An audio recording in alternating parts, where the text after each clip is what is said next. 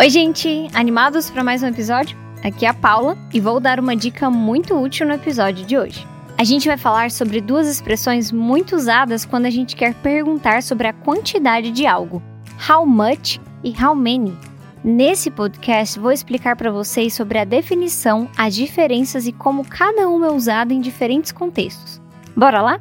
Para começar, o uso de how much e how many depende se o substantivo é algo contável ou incontável. A principal diferença é que usamos how much com substantivos incontáveis. E esses substantivos são sempre singulares e não podem ser contados.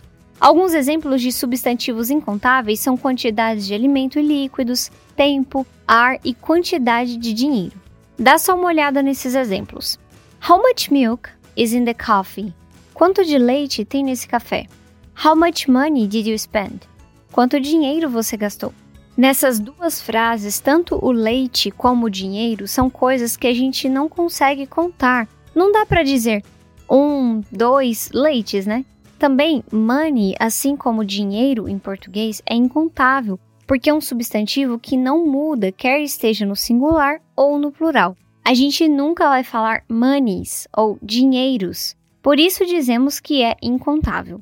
Também é importante notar que, se o verbo to be for usado com um substantivo incontável, sempre tem que estar no singular, tá? No primeiro exemplo, a gente usou is para falar de leite, não are. Além de substantivos incontáveis, a gente também usa how much para perguntar sobre o preço de alguma coisa. Nesse caso, o substantivo pode ser singular ou plural e o verbo to be depende do substantivo. Eu separei alguns exemplos para te explicar melhor. Olha só. How much is this watch? Quanto custa esse relógio? Conseguiu perceber? A gente usou is porque watch, relógio, é singular. How much are these cookies? Quanto custam esses biscoitos? Já nesse caso, a gente usa are porque cookies está no plural. Por outro lado, a gente usa how many com substantivos contáveis. Esses substantivos têm forma plural e a gente consegue contar com números, como um, dois, três. Por exemplo, dois dias, cinco pessoas, dez cadeiras e três países. Tudo que eu consigo usar números para contar. Agora, muita atenção! Existem algumas situações especiais, vou te mostrar. Às vezes, a gente pode usar how many em frases que tenham substantivos incontáveis. Isso só acontece quando você quer mostrar tipos ou grupos daquela coisa que está descrevendo, como objeto de medição. Nesses casos, se usa how many. Com exemplo, fica mais fácil de entender. Olha só. How many teaspoons of brown sugar do you like in your coffee? Quantas colheres de chá de açúcar mascavo você gosta no seu café? Como a gente sabe, o açúcar é incontável. Mas, no exemplo, a gente fala de colher de chá que é um substantivo contável e está sendo usado para medir a quantidade do açúcar. Por isso a gente usa how many. Ó, oh, eu trouxe mais um exemplo. How many bottles of water did you drink? Quantas garrafas de água você bebeu? De novo, a água é um substantivo incontável.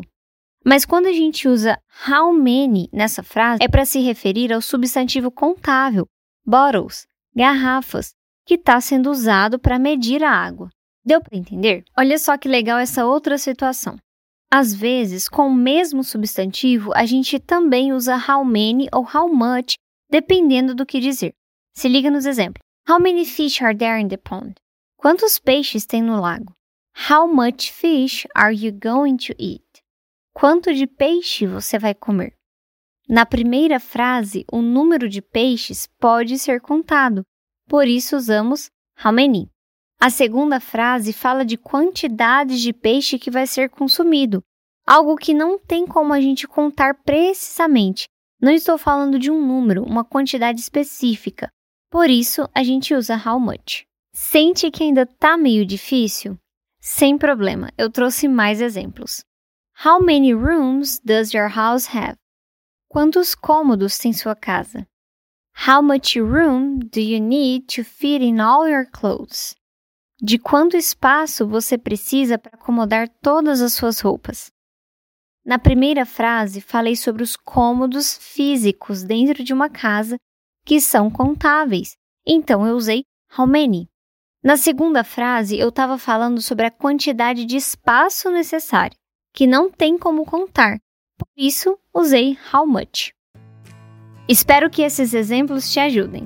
E não esquece de que esse episódio está sempre disponível para você ouvir quantas vezes você quiser ou precisar até dominar o uso de how much e how many. O episódio de hoje fica por aqui. Espero que você tenha gostado e aprendido algo novo. Se quiser saber mais sobre How Much e How Many e suas regras de uso, acesse o nosso site www.englishcentral ou baixe o app da English Central. Se curtiu esse episódio, adicione ele na sua lista de reprodução ou clique em salvar nos episódios. Espero que seja útil para o seu inglês. Vamos aprender o inglês do dia a dia com a English Central.